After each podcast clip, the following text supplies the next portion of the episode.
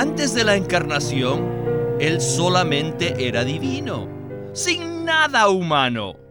Pero cuando se encarnó, se añadió la humanidad y llegó a ser un Dios hombre, una persona que es tanto divina como humana. Maravillosa persona. Bienvenidos al estudio Vida de la Biblia con Witness Lee. Un estudio completo, detallado y riguroso, libro por libro, desde Génesis hasta Apocalipsis, que se centra en experimentar a Cristo como vida a fin de cumplir el propósito eterno de Dios. Pueden escuchar gratuitamente todos los programas radiales del Estudio Vida o leer en línea los libros del Estudio Vida en nuestra página de internet radiolsm.com. Una vez más, radiolsm.com. El Dios triuno es un misterio. Él es triuno. Tres, pero a la vez uno solo. Hay distinción entre ellos, pero no separación. Lamentablemente, la enseñanza tradicional en cuanto a la Trinidad ha dado la impresión de que el Padre, el Hijo y el Espíritu están separados. En este sentido, no piensen que debemos relegar este asunto simplemente a los teólogos. Nosotros, como creyentes, debemos entrar en la experiencia del Dios triuno. En los dos mensajes anteriores, abarcamos el aspecto objetivo de la resurrección del Salvador hombre. En este mensaje abordaremos el aspecto subjetivo de su resurrección. Este mensaje se titula El Salvador hombre se transfigura en espíritu vivificante para entrar en sus creyentes. Y hemos invitado a Ley Bustillo para que nos ayude con los comentarios. Estoy muy contento de participar en este estudio vida, porque nos ayudará a clarificar este maravilloso tema. Ley, el programa de hoy será de crucial importancia. La resurrección es un tema de mucho significado en la Biblia, ¿verdad? Así es, hermano Víctor. Escuchemos lo que el apóstol Pablo dice en Primera de Corintios capítulo 15, versículos 12 al 14 acerca de la resurrección. Pero si se proclama a Cristo que resucitó de los muertos, ¿cómo dicen algunos entre vosotros que no hay resurrección de muertos?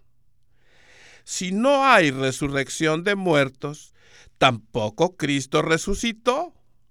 Y si Cristo no resucitó, vana es entonces nuestra proclamación vana es también nuestra fe. Es lamentable que muchos cristianos evangélicos fundamentalistas estén satisfechos solo con conocer el aspecto objetivo de la resurrección de Cristo y no han estado dispuestos a avanzar en términos de su experiencia. Por supuesto, no menospreciamos el aspecto objetivo, puesto que es la base de nuestra salvación. No obstante, la resurrección tiene un aspecto subjetivo que va más allá de los hechos objetivos y afecta en gran manera nuestra experiencia diaria. La resurrección se relaciona con la economía de Dios. La resurrección se relaciona con la impartición de Dios en nosotros con nuestra experiencia del Dios triuno y con el hecho de que llegamos a ser el cuerpo orgánico de Cristo. Antes de que entremos de lleno en el tema de la resurrección, nuestro hermano Witness Lee hablará en la siguiente sección acerca de la encarnación. Como un trasfondo al tema de hoy, a fin de dar claridad en cuanto a enseñanzas erróneas que han desviado a muchos creyentes. Quisiera leerles un par de versículos muy cruciales en el Evangelio de Juan.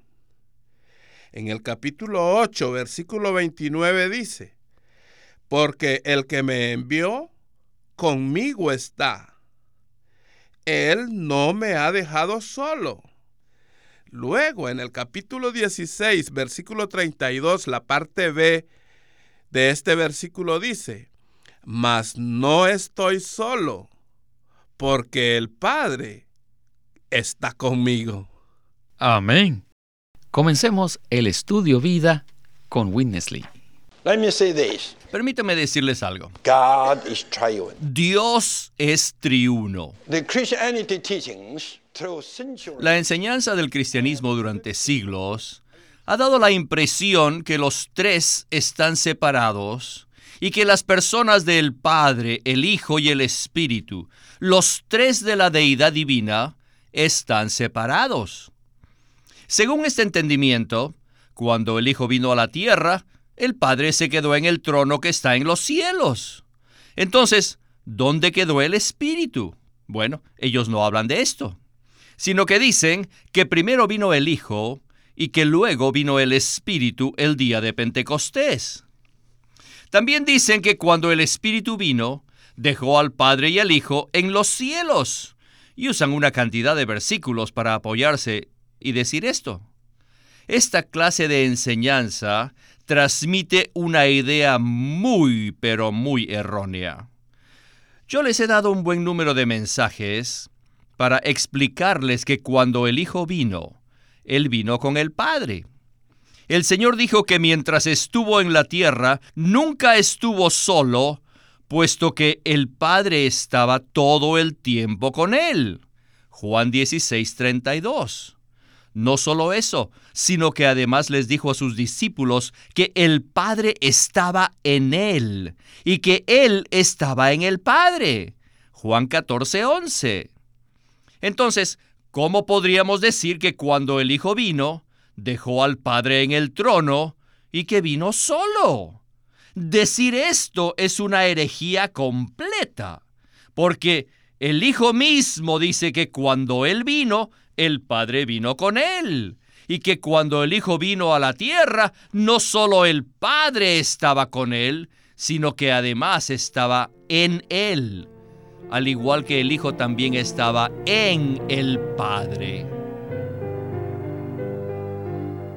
Queridos radioescuchas, no debemos pensar que esto es demasiado complicado. El Dios triuno es misterioso y no podemos entenderlo. Lo que sí podemos decir con certeza es que el Hijo no está separado del Padre, ya que son uno, ¿verdad? Nuestra certeza se basa en la revelación divina que está en las Escrituras. La Biblia revela claramente que existe un solo Dios.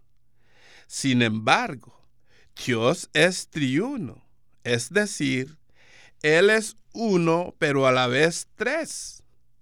Este es un aspecto crucial de la revelación acerca del Dios triuno.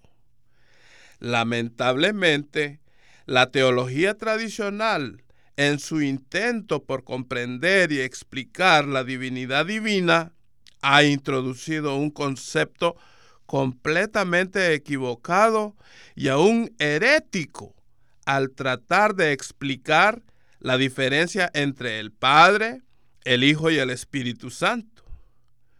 Incluso algunos han llegado al punto de enseñar doctrinalmente la separación de la deidad, que dice que cuando el Hijo vino, vino solo y dejó en otro lugar aparte al Padre y al Espíritu.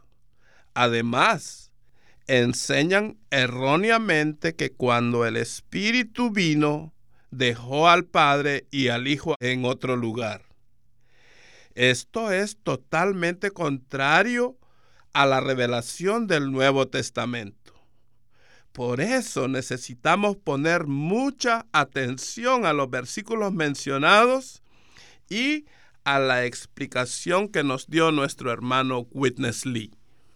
Cuando el Señor vino, Él vino de y con el Padre, y el Padre estaba con Él. ¿Cómo sabemos esto? Sencillamente porque el Señor Jesús lo dijo. En el Evangelio de Juan, hay muchos versículos. Por ejemplo, Juan 7:29, Juan 8:29, 14:11, 16, 27 y 32 y aún en el capítulo 17, versículo 8.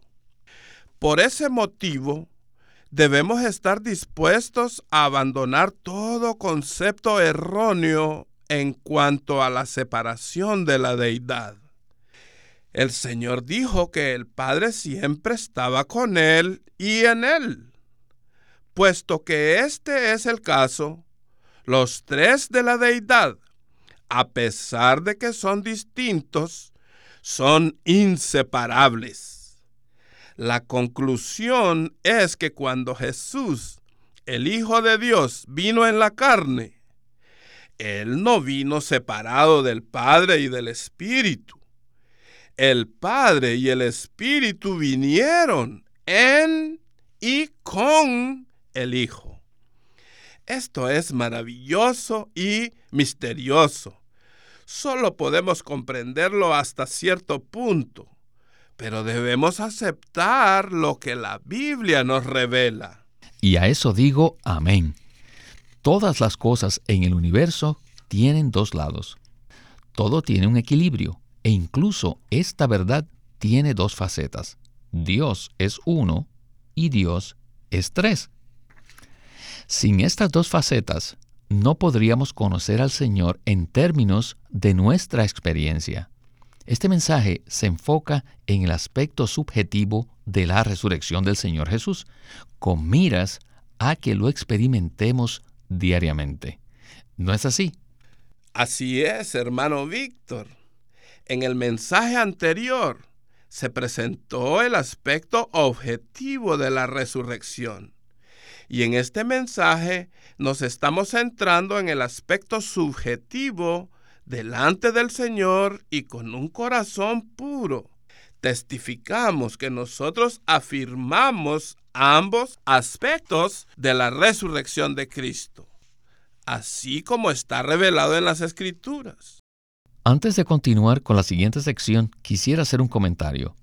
Cuando el Señor Jesús estaba en la tierra, Él era la corporificación de la deidad y estaba con los creyentes. Pero eso no era suficiente. Él deseaba estar en los creyentes. Para poder lograr esto, Él tuvo que pasar por el proceso de la resurrección para llegar a ser el otro consolador. Escuchemos de nuevo a John 14, En Juan 14, a very good brother by the name Philip, un buen hermano que se llamaba Felipe representing us, y que nos representa a nosotros, he asked, Lord, show us the Father. le preguntó al Señor, Señor, muéstranos al Padre y nos basta. The Lord got bothered. El Señor se molestó Why you ask me to show the Father? Don't you know that? y les dijo, ¿por qué me piden que les muestre al Padre? ¿No saben acaso que el que me ha visto a mí ha visto al Padre? ¿Por qué? Porque yo estoy en el Padre y el Padre está en mí. ¿Por qué piensan que yo estoy separado y alejado del Padre? Este pensamiento está equivocado. Lo que puedo hacer por ahora es permanecer en medio de vosotros y con vosotros, pero eso no es suficiente. Yo deseo estar en vosotros. Pero ¿cómo voy a entrar en ustedes? Ese es el problema. Luego él prosiguió diciendo, y yo rogaré al Padre, y os dará otro consolador, para que esté con vosotros para siempre. Es decir, Él les prometió el espíritu de realidad. Queridos santos, quisiera decirles algo. Cuando el Hijo encarnado, cuando el Señor pasó por el proceso de transfiguración, es decir, que murió y resucitó, Él llegó a ser el Espíritu. Así que, ¿quién es el Espíritu? El Espíritu es simplemente la consumación suprema del Dios triuno.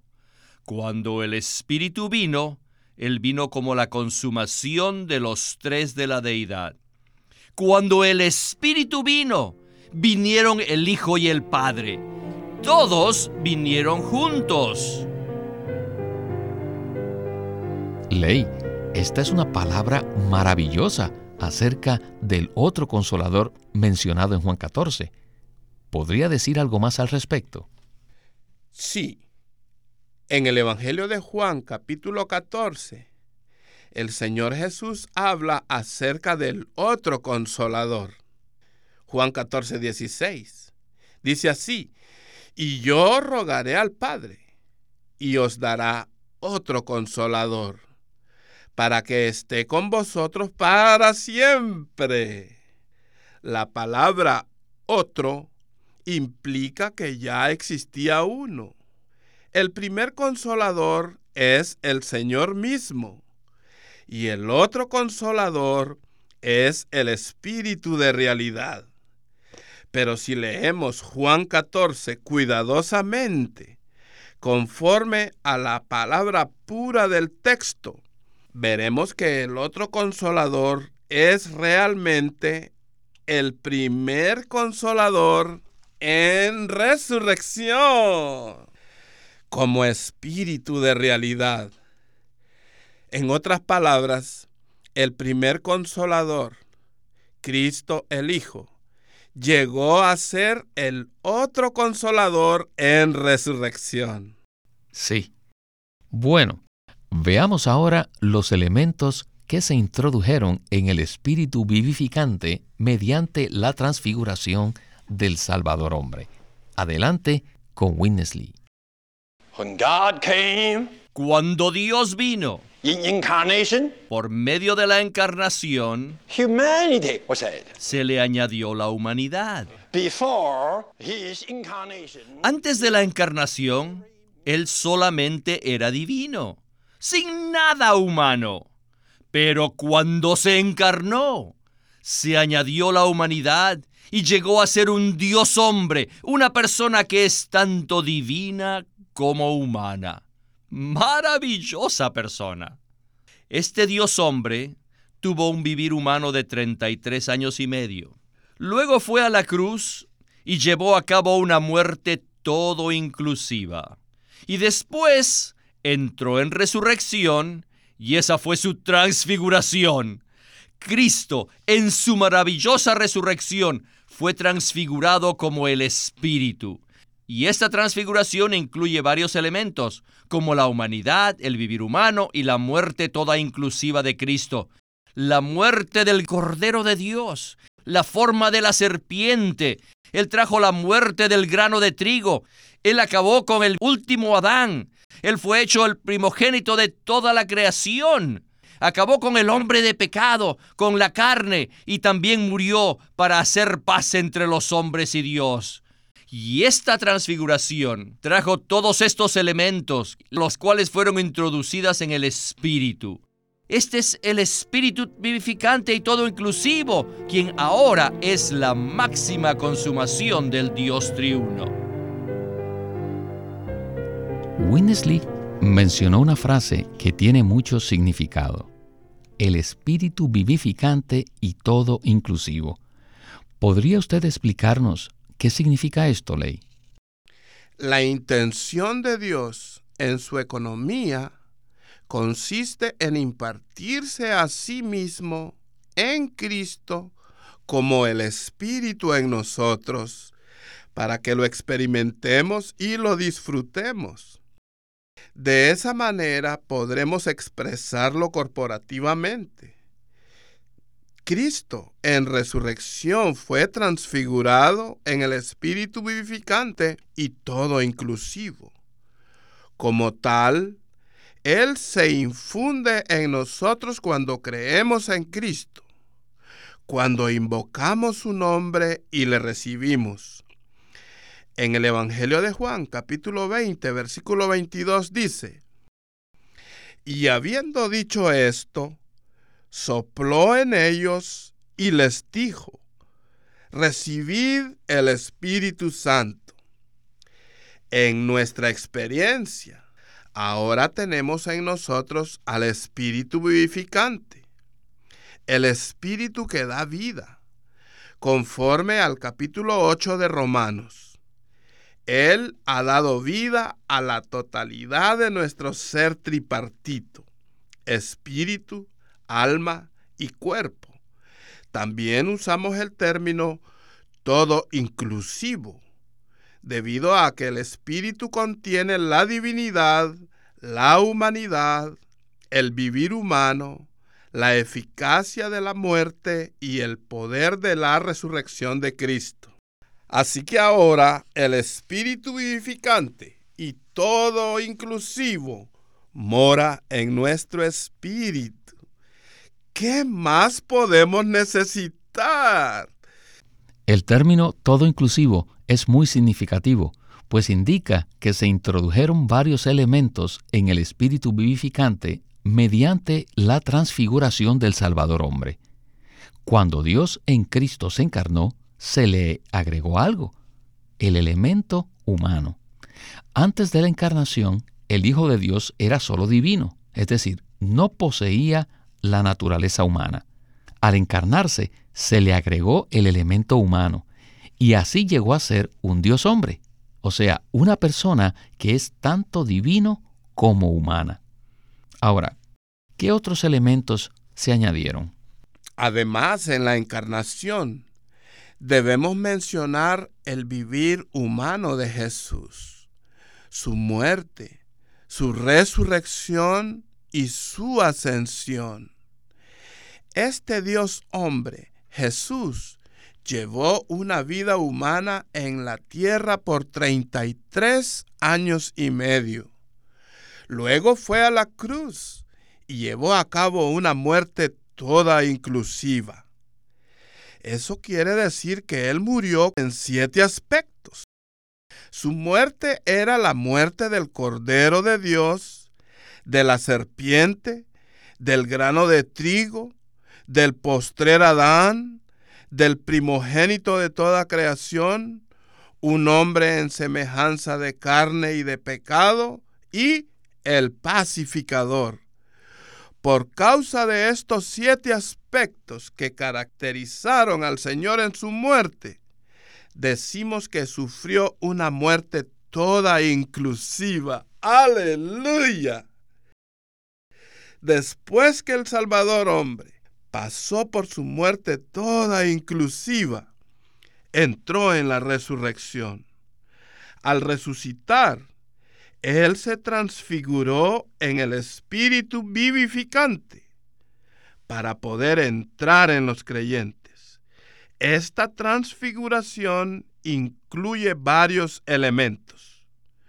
La humanidad, el vivir humano y la muerte toda inclusiva de Cristo, que fueron introducidos en el espíritu vivificante y todo inclusivo quien es la máxima consumación del Dios triuno.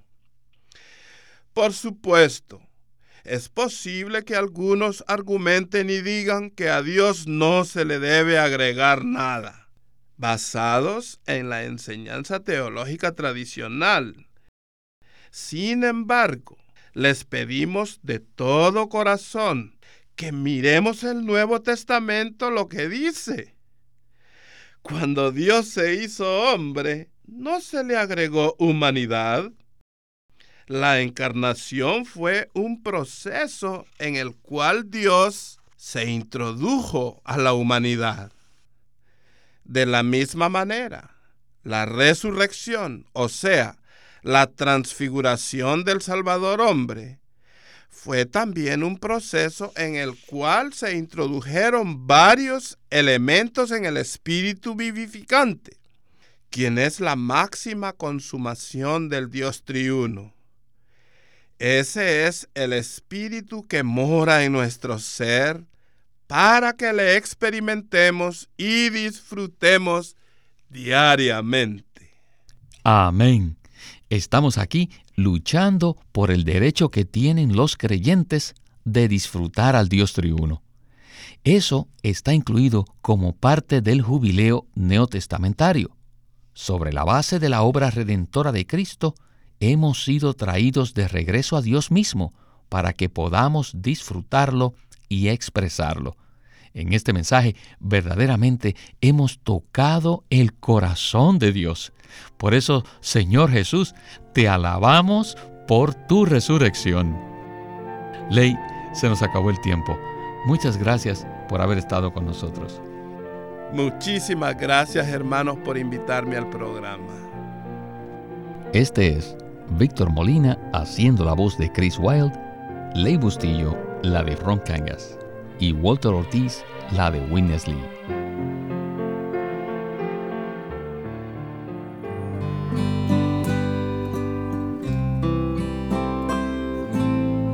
El estudio vida de Lucas.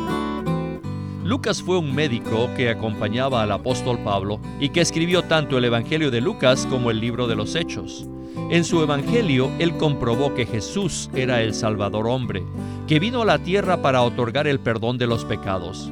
Y en este juego de tres tomos y 79 mensajes, el estudio vida de Lucas, Witness Lee analiza todos los detalles que están llenos de revelación divina para comprobar este tema fundamental de la fe cristiana. Jesús es el Salvador hombre, que vino para darnos el perdón de los pecados por medio del Evangelio. El estudio vida de Lucas por Witness Lee. El estudio Vida de la Biblia es una producción de Living Stream Ministry que presenta el ministerio de Watchman Nee y Witness Lee. Witness Lee sirvió fielmente al Señor durante más de 70 años y culminó su labor con este exhaustivo comentario de todas las escrituras llamado El Estudio Vida de la Biblia. Queremos decir a nuestros radioescuchas Esperamos que obtengan los mensajes escritos ya que contienen mucho más que lo que presentamos en el programa radial. Por lo cual, les animamos a que nos llamen para saber los detalles con respecto a cómo recibir estos mensajes. Llámenos a nuestro teléfono gratuito 1-800-810-1149. 1-800-810-1149. Si desean, pueden comunicarse con nosotros enviándonos un correo electrónico a estudiovida.lsm.org.